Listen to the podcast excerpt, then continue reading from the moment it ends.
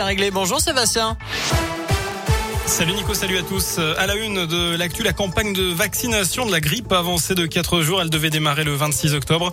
Ce sera finalement le 22, c'est-à-dire ce vendredi. L'objectif, c'est de surfer sur la vaccination contre le Covid pour vacciner aussi les plus fragiles contre le virus saisonnier.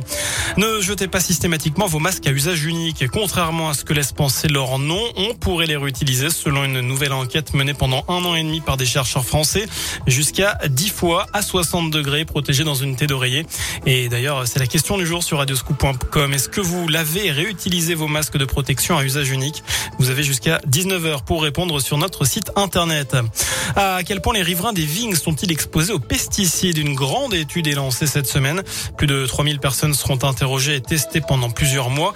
Six régions sont concernées, dont Auvergne-Rhône-Alpes, pour mesurer la présence d'une cinquantaine de pesticides dans l'environnement, dans le corps des adultes et des enfants en zone viticole.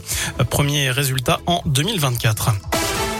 Dans le reste de l'actu à suivre à Clermont et partout en France, les AESH dans la rue aujourd'hui, ils et le plus souvent elles sont chargés d'accompagner les élèves en situation de handicap pendant leur journée de classe. Les AESH se mobilisent pour demander plus de reconnaissance avec des hausses de salaire et des vraies formations. Un rassemblement avait lieu à la mi-journée à Clermont devant le rectorat. Un mari violent condamné pour violence conjugale avec des faits qui remontent à avril dernier à Clermont. Il avait fait irruption en pleine nuit au domicile de sa compagne pour la frapper et la menacer avec une arme factice. Le tribunal l'a condamné à 10 mois de prison dans quatre fermes avec maintien en détention. Cinq personnes interpellées à Clermont pour une tentative de meurtre en Haute-Savoie. Les suspects ont été appréhendés dans un campement de gens du voyage d'après la montagne. Ils ont été conduits à Annemasse, à la frontière suisse, où ils ont été placés en garde à vue. Les faits remontent au 20 juin dernier. Un homme de 50 ans a été grièvement blessé par balle. Le gouvernement promet un dispositif simple, juste et efficace d'ici la fin de la semaine pour aider les Français face à l'envolée des prix des carburants. Baisse de taxes ou chèque carburant. Eh bien, toutes les options sont sur la table selon le porte-parole Gabriel Attal. L'Assemblée examine aujourd'hui le projet de loi de vigilance sanitaire. Euh, le texte prévoit de prolonger le pass jusqu'au 31 juillet. Justement, faudra-t-il le pass sanitaire pour les remontées mécaniques dans les stations de ski cet hiver?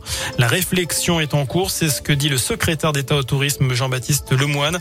Pour l'instant, il n'y en a pas besoin, mais la donne pourrait changer avec l'arrivée des touristes.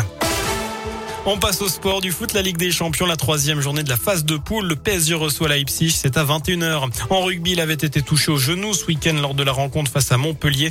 Le demi de mêlée de l'ASM Sébastien Bézi souffre d'une entorse du ligament latéral interne du genou droit. Il sera absent pendant environ huit semaines. Enfin, il était déjà beau papa, le voilà désormais papa.